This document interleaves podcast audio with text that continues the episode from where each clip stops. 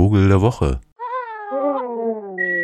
Dobre dien, hola amigos, amigas. Einen schönen guten Tag und herzlich willkommen zur Farbwahrnehmung in dieser Woche. Ich bin heute ja so ein bisschen über Land gefahren und auch so in die Stadt Halle hinein dann. Und augenfällig war, dass doch relativ viel gelb-blau in Kombination zu sehen war, so an verschiedenen Fenstern, aber auch auf Werbetafeln. Und ja, bin irgendwie auf diese Art und Weise auf eine vielleicht etwas reichere Farbwahrnehmung gekommen oder vielleicht auch auf den Gedanken dieser Tage so angesichts von Flaggenbekenntnissen und und plötzlich auftauchenden Farbaffinitäten die Welt vielleicht versuchen mit anderen Augen sehen zu können. Zum Beispiel mit Vogelaugen. Es ist ja schließlich unser Vogel der Woche. Sie wissen wahrscheinlich, wie wir Farben wahrnehmen, ne? dass wir sozusagen im Augeninneren so kleine Stäbchen ähnliche Sensoren haben, die so für Schwarz und Weiß zuständig sind und so ein bisschen dickere, die deswegen auch so eher Zapfen heißen. Ähnliche Sensoren, die für die RGB-Farben, wie man so sagt, Rot, Grün, Blau zuständig sind. Also damit wir wir quasi innerhalb des Farbspektrums, Regenbogen und so, so Grundsachen kombinieren können und dann auch in der Kombination, wenn alle Sensoren angesprochen werden, so den Rest des Spektrums analysieren können im Gehirn. Denn auf den Zäpfchen selbst passiert das jetzt erstmal nicht, sondern da wird einfach durch den Lichteinfall, also die jeweiligen Spektren, nur eine Molekülveränderung bewirkt, die dann erst im Gehirn gedeutet wird.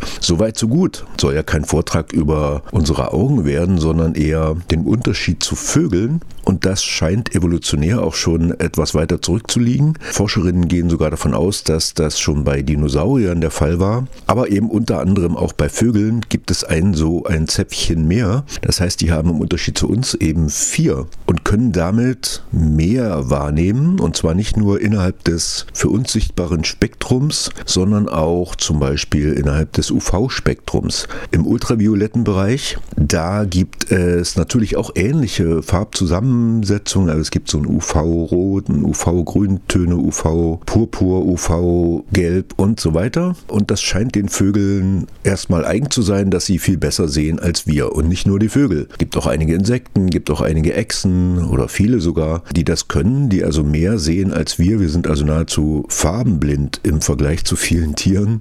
Und das finde ich schon ganz interessant. Es gibt eine aktuelle Studie, die in Princeton in den letzten Jahren gemacht wurde und im letzten Jahr veröffentlicht wurde. Und Mary Stoddard ist eine der Wissenschaftlerinnen, die das schon seit langem vorangetrieben hat, genauer hinzugucken, ja, was sehen denn nun aber eigentlich die Vögel, wenn sie denn mehr sehen? What changes may have occurred um, throughout evolutionary time that could affect how hummingbirds are seeing colors? And so these are questions that my colleagues and I are exploring. Sie hat, anders als viele Vorgängerinnen und Vorgänger an Universitäten, sich eine Familie ein bisschen genauer angeguckt und da sehr umfangreiche Versuche angestellt, nämlich mit Kolibris. Jetzt sagen Sie auch nicht doch auf einen anderen Kontinent ausweichend schon wieder hier mit unserem Vogel der Woche. Vor 30 Millionen Jahren gab es hier auch Kolibris, sind ja archäologische Funde bekannt, aber trotzdem komme ich ja nun mal gerade aus Kolumbien und eine der beeindruckendsten Vogelfamilien waren die Kolibris. Es gibt über 360 Arten,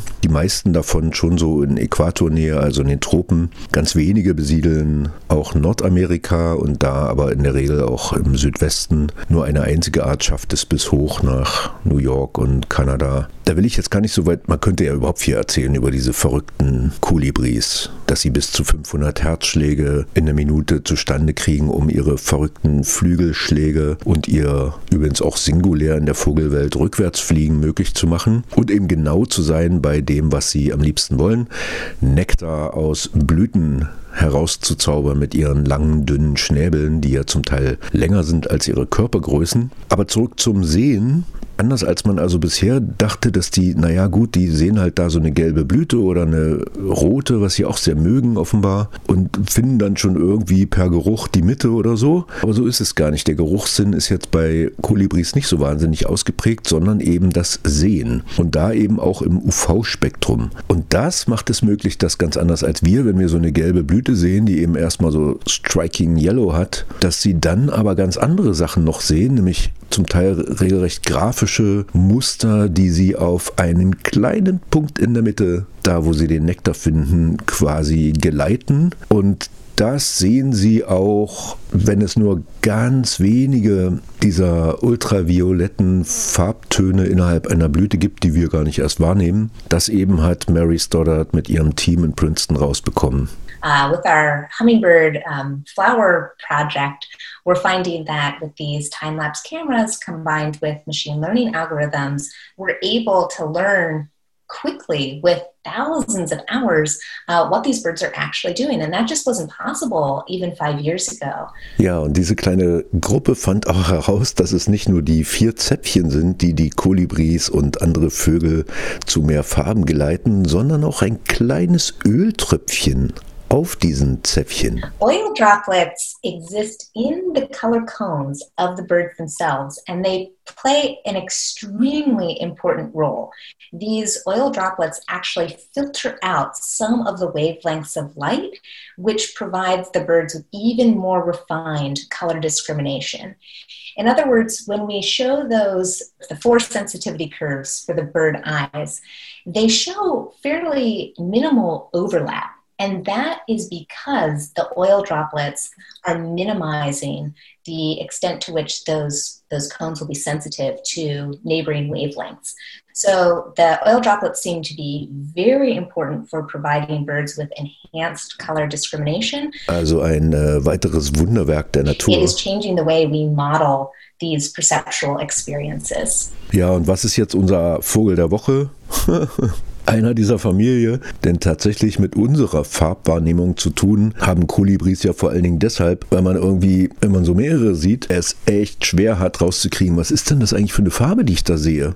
Und ich hatte das am letzten Tag meines Kolumbianaufenthalts oberhalb von Bogotá. Da ist so ein östlicher Andenausläufer, wo man bis 4000 äh, Meter hoch kommt und dann irgendwann natürlich auch der Regenwald aufhört und stattdessen dann so eine Art äh, Heidelandschaft dort entsteht, also die sogenannten Paramos. Und in diesen Paramos lebte mein Vogel der Woche, englisch Glowing Puffleck, also die, der glühende Puffleck. Ich versuche es einfach deutsch. Da heißt er nicht glühend, aber immerhin Höschen Kolibri, nämlich Violettkehl Höschen Kolibri. Und mal abgesehen von dem lustigen Namen, die haben alle so lustige Namen. Also es gibt immer den Versuch, sie irgendwie zu beschreiben. Und heißt manchmal auch Bronze-Schneehöschen.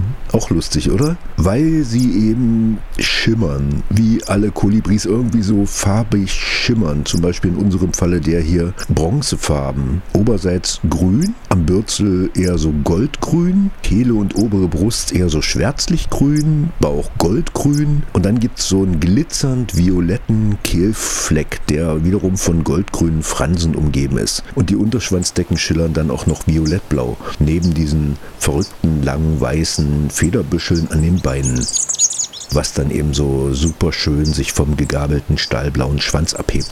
Jetzt haben sie aber kein Bild vor Augen, weil äh, allein schon dieses Schimmer, Schimmer, Schimmer, da weiß man ja mal gar nicht. Und genau so geht es einem auch, wenn man die sieht. Und das hängt damit zusammen, dass also unabhängig von ihrem unglaublichen Vermögen die verrücktesten UV-Farbabstufungen wahrzunehmen, die wir nicht mal ahnen können. Also wir haben keine Ahnung, wie diese Blumen und Pflanzen für diese Vögel aussehen. Unabhängig davon ist es dann auch noch so bei den Kolibris, dass sie anders als so Pigmente, die bei verschiedenen Vogelarten für die Farben sorgen, die wir so sehen, Pirol zum Beispiel, ne? kennen Sie, gelb, schwarz, so. Es ist bei ihnen so, dass das so ganz haarfeine Ablagerungen innerhalb der zarten Federn sind, die das Licht unterschiedlich brechen. Das heißt, es ist eigentlich ein mechanischer Akt und je nachdem, aus welcher Position heraus man so einen Kolibri wie unseren hier anguckt, sieht man eben andere Farben. Das heißt, er verändert je nachdem, wo er so sitzt und wie er sich gerade dreht, sein Aussehen. Und das ist echt irritierend, weil man natürlich in dem Moment merkt, oder was erst man, ich in dem Moment gemerkt habe, also mal unabhängig von meiner Fähigkeit, Farben zu sehen, dass der sehr unterschiedlich aussehen kann. Mein kleiner Violett-Kehlhöschen-Kolibri oder Bronze-Schneehöschen oder wie immer diese Kolibris heißen, sehen sie einfach verdammt unterschiedlich aus. Und schön ist, wenn man dann mal so einen Fotoapparat dabei hat und einfach einer mal sitzen bleibt für einen Moment. Meistens fliegen die ja und sind so schnell in Bewegung, dass man denen kaum hinterherkommt. Und dann kann man mal so 50 Fotos schießen und hat dann auf einmal 50 verschiedene Ansichten desselben Vogels. Sehr verrückt. Und das ist eigentlich auch eine Sicht auf die Welt, die ich mir sehr wünsche, dass es so eine Art Vielfalt in der Wahrnehmung allein schon gibt oder im Bewusstsein unserer Wahrnehmung, dass man also über zum Beispiel blau-gelb und und Blau-Weiß-Rot mal anders die Welt anschauen könnte, vielleicht in UV-Spektralfarben und dann auf ganz andere Zwischentöne käme. Naja, und dann würden sich wahrscheinlich auch vielfältigere Kommunikationsformen entwickeln. Unser Violettkehlhöschen-Kolibri zum Beispiel versucht, um ein Weibchen anzusprechen, in so einem U vor ihr her zu fliegen. und wenn das Weibchen nicht reagiert, naja, dann zack, zack, ist es wieder rund um Blüten unterwegs, steht mal eben in der Luft, fliegt ein bisschen rückwärts, guckt sich die nächste Blüte genauer an und sieht, ah, die ist viel mehr als nur gelb und blau. Da sind jede Menge Rottöne drin und da stoße ich mitten rein, zack, und der Tag ist schön. Schöne Woche Ihnen mit meinem Violettkehl-Höschen-Kolibri und einer angereicherten Farbwahrnehmung und natürlich auch auditiven Wahrnehmung in Ihrem freien Radio der Wahl oder hier bei unserem Vogel der Woche. Anybody with a phone can go out and start to learn about what they observe in the natural world. And so I think paying attention to nature, asking questions, following your curiosity, um, you know, following your passion where it leads is is advice I would give give to anyone. Machen Sie es gut, bis bald. Vogel der Woche. Oh.